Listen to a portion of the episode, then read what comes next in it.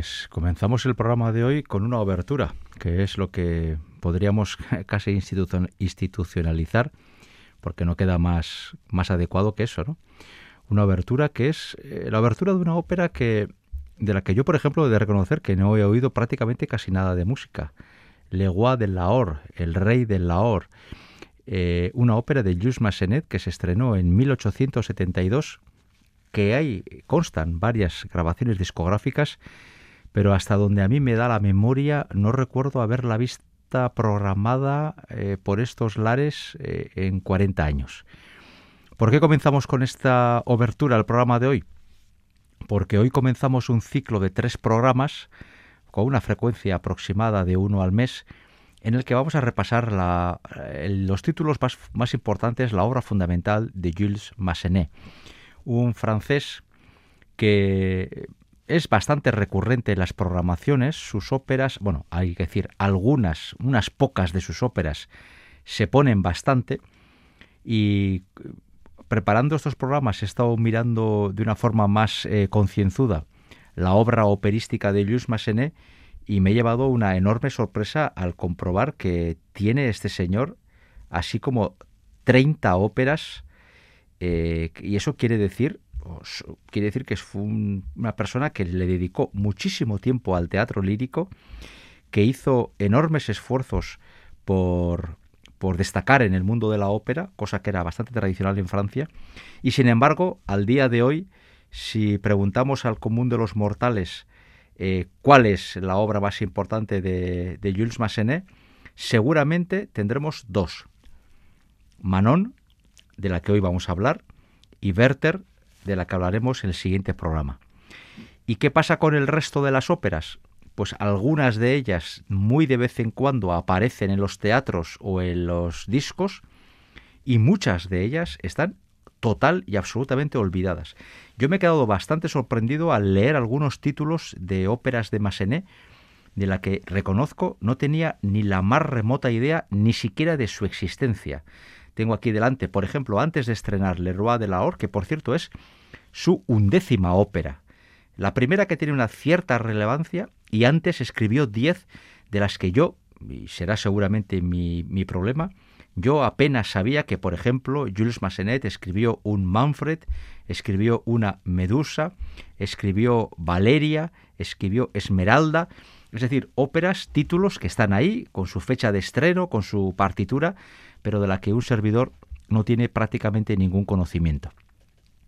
Le, Roi de Lahore, Lahore es una localidad que está hoy en día en, terrenos de Pakistán, muy cerquita de la frontera con la India, y es uno de esos eh, lugares exóticos donde se colocaban óperas del siglo XIX para contar al francés, al europeo, pues las andanzas de ciertos personajes en un mundo que por entonces, incluso hoy en día, en cierta forma, se nos hace muy raro, ¿no? Muy, muy sorprendente para nuestros ojos. Podemos imaginar ahora, pues, que seguramente pocos oyentes de Radio Victoria habrán estado en la India, seguramente aún menos en Pakistán, y todo ese mundo nos puede aparecer como un mundo eh, exuberante, quizás sorprendente, quizás ansiamos conocerlo, pero no es fácil ir hasta allá. Y eh, eh, Massenet y otros compositores colocaban las óperas en esos escenarios sobre todo para eh, vender la idea del exotismo. Luego la historia en, el fundamento eh, era, podía ocurrir en Lahore, el actual Pakistán, o podía ocurrir a la vuelta de la esquina en nuestra misma calle, porque las historias normalmente estaban muy ligadas a problemas eh, cotidianos y problemas universales, como el amor, el desamor, la venganza, el odio, ese tipo de cosas. Bueno, pues hemos repasado con esta obertura el Leroy de la Or, no vamos a oír nada más esta ópera, y vamos a ir a otra ópera que estrenó Jules Massenet nueve años después. Entre medias, otro montón de títulos, así como nueve que tuvieron un éxito, por lo menos hoy en día, eh, escaso. La ópera que viene a continuación es Herodiade. Herodiade es una ópera que tuvo, que tiene hoy en día una cierta relevancia, Tampoco vamos a decir que sea una ópera muy habitual. En Francia, bueno, se estrenó en el Teatro de la Moneda de, Bruselas. Hoy en día pasa por ser uno de los grandes teatros eh, de la Europa occidental. Y los personajes de Herodiade son, para que nos hagamos una idea, los fundamentales, al menos los mismos que los personajes de la Salomé de Strauss. Aparece Salomé, Herodiade su madre, aparece Herodes, el marido de Herodiade, y eh, luego pues aparecen sacerdotes, hebreos, es decir, nos colocamos en la misma situación aunque la historia y la música no tienen nada, nada que ver. Como hemos oído una obertura, vamos a escuchar a continuación un aria, un aria en una voz de una de las sopranos emergentes hoy en día, de las que aparecen mucho en las revistas y en los discos, de esas eh, cantantes que hoy en día están, por así decirlo, de moda, y vamos a escuchar a Sonia Yoncheva cantar Il est doux, il est bon, un aria de esta ópera de Herodiade que se estrenó en 1881.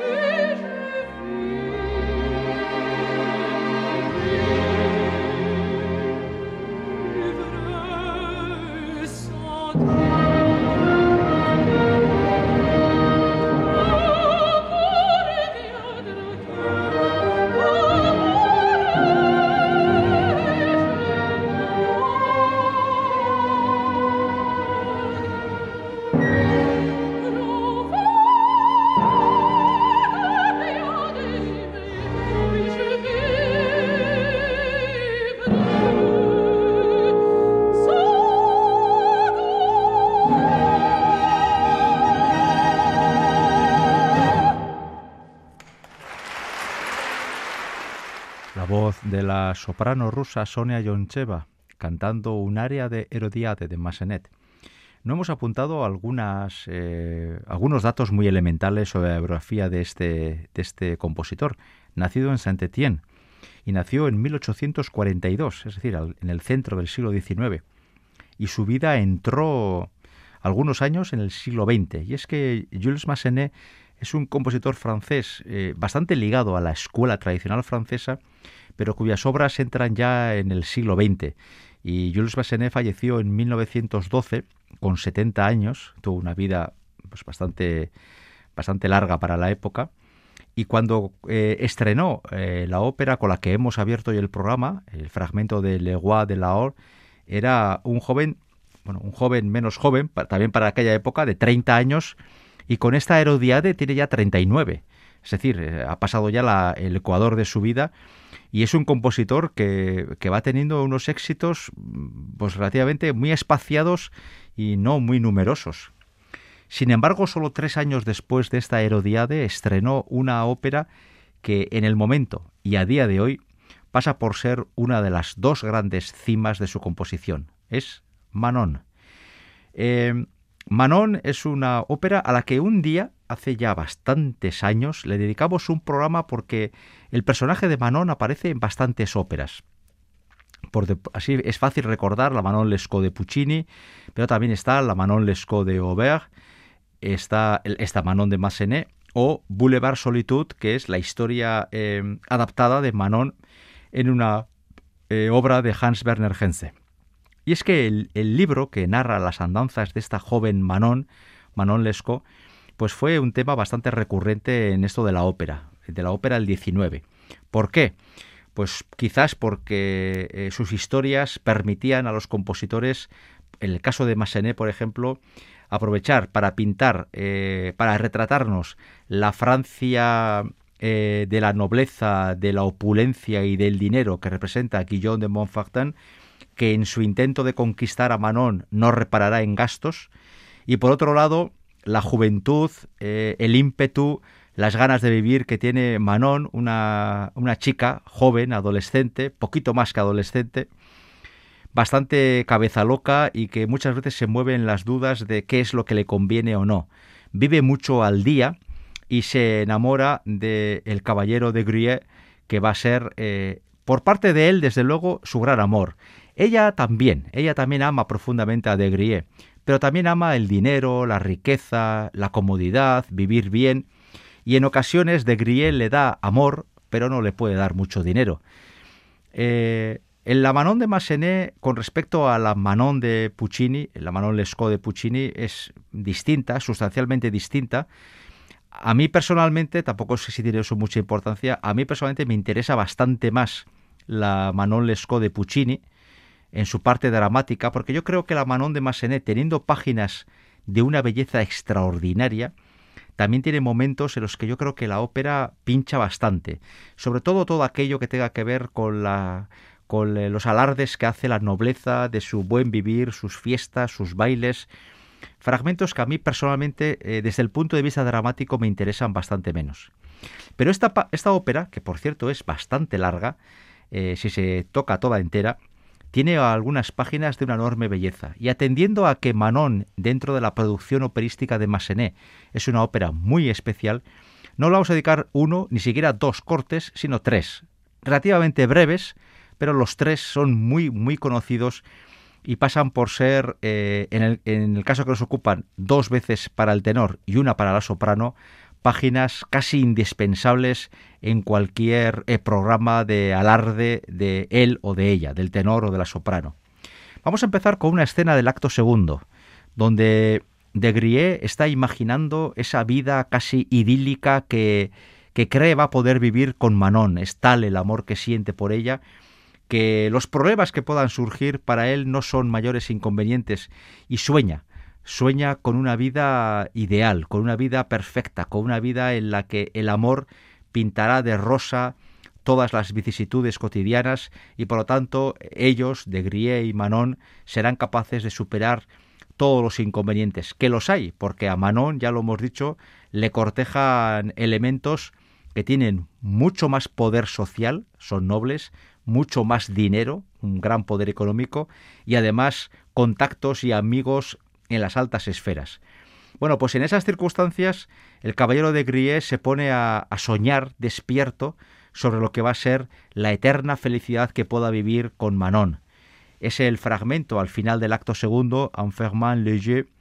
y vamos a escuchar este momento en la voz de un tenor que no ha aparecido demasiado, y eso sería desde luego un problema que yo tengo que arreglar,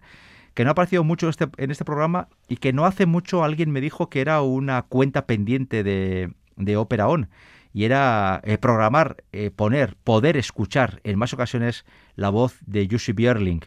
ese tenor sueco que en este tipo de repertorio prácticamente no tenía rival. Vamos a escuchar este sueño en la voz de Björling.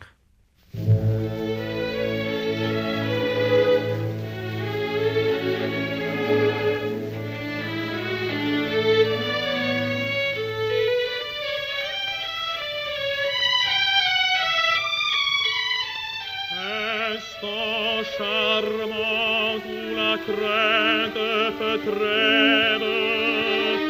où nous sommes deux seulement. Tiens, maintenant, en marchant, je viens de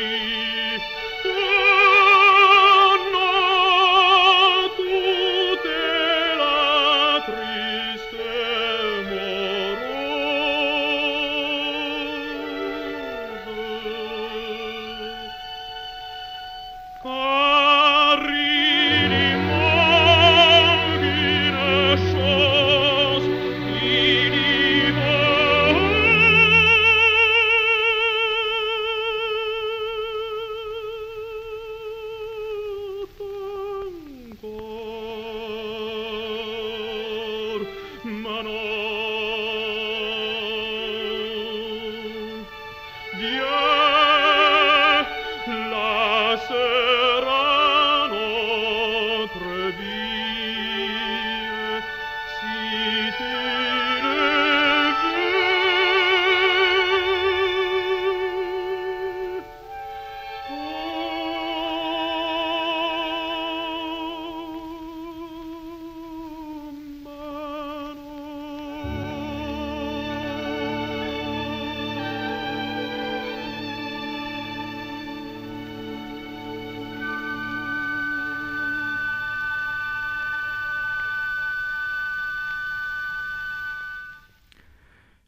que la interpretación que hace de este sueño Jussi Björling es eh, excelsa y uno siempre que oye esas cosas que tienen ya una cierta antigüedad eh, imagina lo que podría ser escuchar algo similar en un teatro, ¿no? En directo, que siempre es muy especial.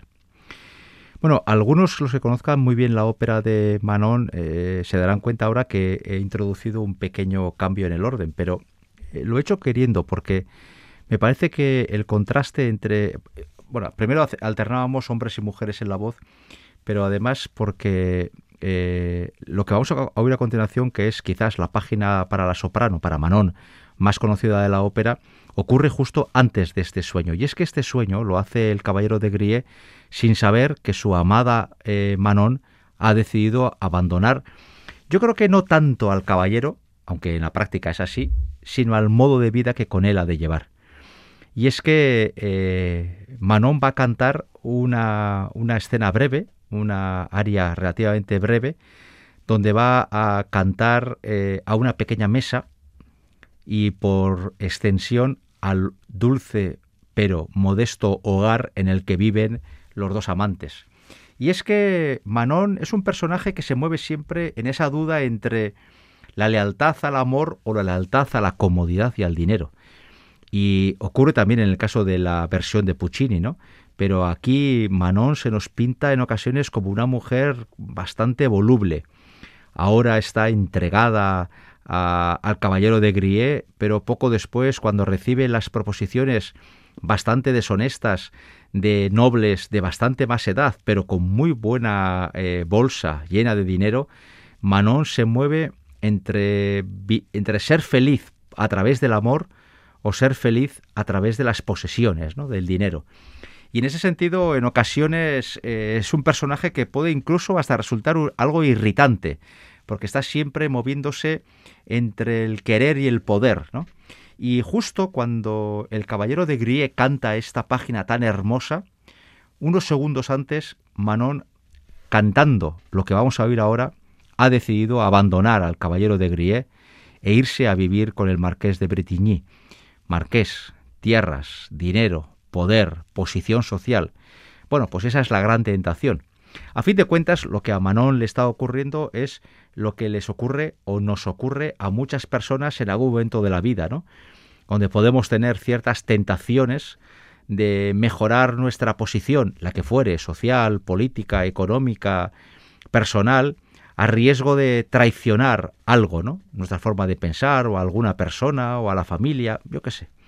Tampoco hace falta ponerse muy dramático, ¿no? Pero en el siglo XIX estas óperas y esta historia, la de, la de esta chica voluble y joven, quizás en su juventud va, eh, va el perdón del pecado, porque y, luego en, en su castigo final va la penitencia. Manon se mueve en esa, en esa dicotomía que no sabe muy bien a, qué carta jugar, a con qué quedarse. Cuando se dé cuenta que la verdadera felicidad le llega siempre que está con De Grie y a través del amor, ya será demasiado tarde y eh, Manon, Manon Lescaut será consciente de que su futuro inmediato va a ser bastante dramático. Por eso vamos a escuchar ahora el Adieu notre petite table, adiós pequeña mesa, y a través de esa mesa, adiós a ese pequeño hogar, a ese pequeño apartamento en el que vive seguramente feliz, pero ansiando tener más cosas, más grandes, más hermosas, más opulentas. Bien, pues vamos a escuchar a Manon cantar esto eh, y, a- y adelantarnos que ha tomado ya una decisión, que es la de abandonar el amor por el poder y el dinero, y vamos a escuchar una versión de una cantante italiana. Normalmente, cuando ponemos ópera francesa, muchas veces ponemos cantantes franceses o francófonos, pero la verdad es que Mirella Freni cantaba muy bien,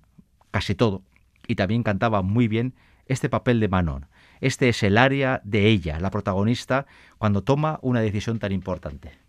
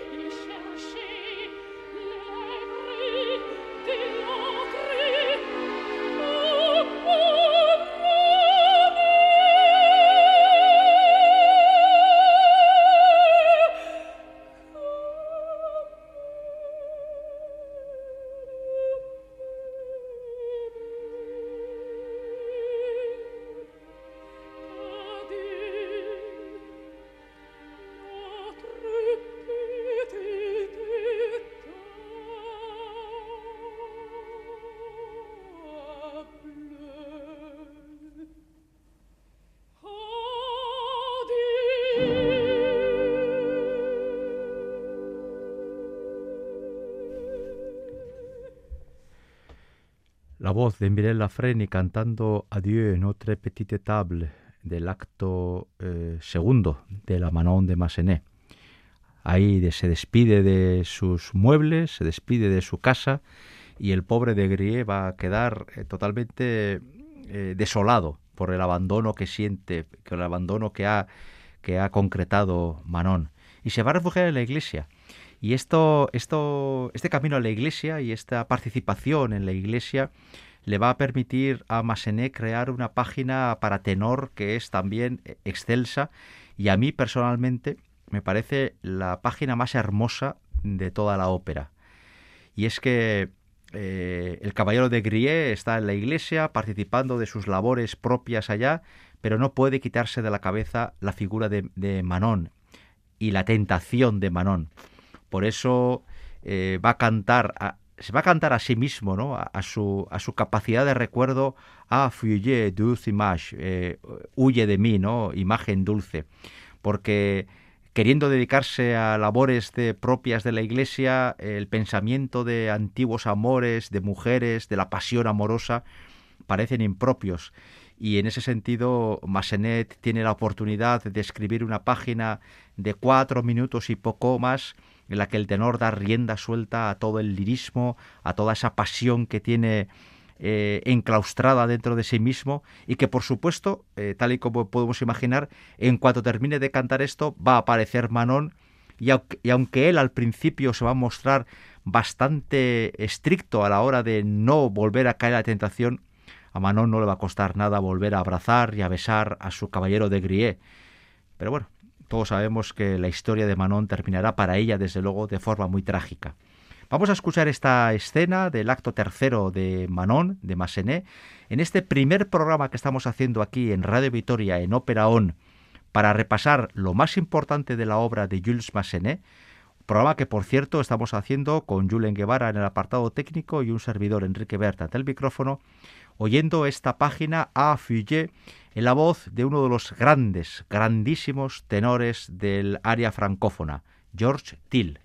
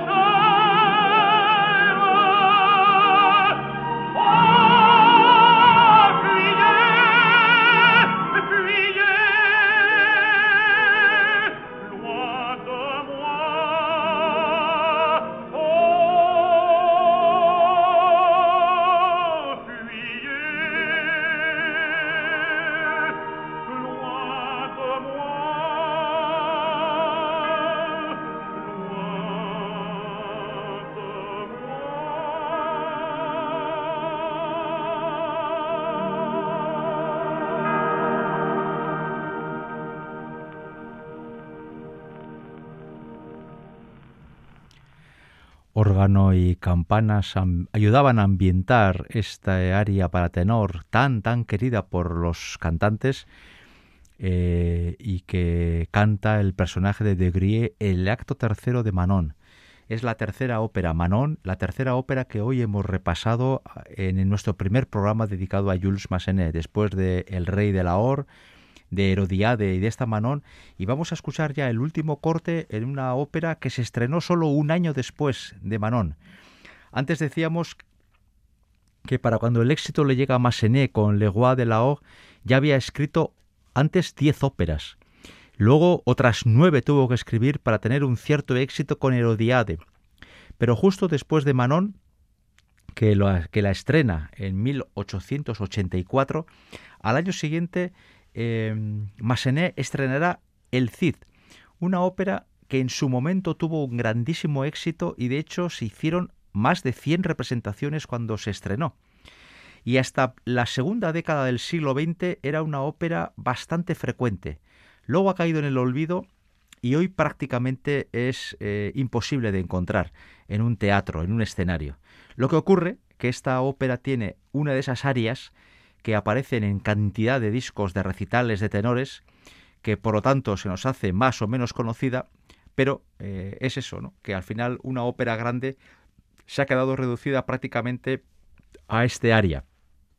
Dicho sea esto, eh, esto ocurre con muchas áreas de ópera, áreas de ópera que se cantan mucho en los recitales, en los discos, y sin embargo las óperas completas apenas se suelen programar. Eh, por eso eh, tengo pensado dentro de poco tiempo hacer un programa dedicado a estas áreas, a áreas de óperas que son desconocidas y que sin embargo las áreas, bien para ellas o bien para ellos, han alcanzado una fama relevante. Este podría ser un buen ejemplo, o Souverain, el área que canta Rodrigo Díaz de Vivar, el Cid, que es el protagonista de la ópera. Ni qué decir tiene que nadie espere ningún tipo de rigor histórico medieval sobre el personaje del Cid, porque esto es imposible. A Jules Massenet el tema del Cid le viene muy bien para buscar, una vez más, el exotismo, la Edad Media, con los valores que, se, que conlleva de, lealtad, de ardor en el combate, el amor platónico a las mujeres, la, dedicación al, rey, a la monarquía, a las ideas de la religión. Y luego, por otro lado, pues eh, un mundo de lo, de lo español, eh, como en Francia del 19, pues lo español como algo exótico, ¿no? Hay, por ejemplo, una escena en esta ópera en la que hay un ballet, cosa que en las óperas francesas es prácticamente obligatorio, y en ese ballet hay una especie de pupurrí de danzas eh, típicamente españolas y a Massenet, desde luego, le importa muy poquito que las danzas sean extremeñas, andaluzas, castellanas o manchegas.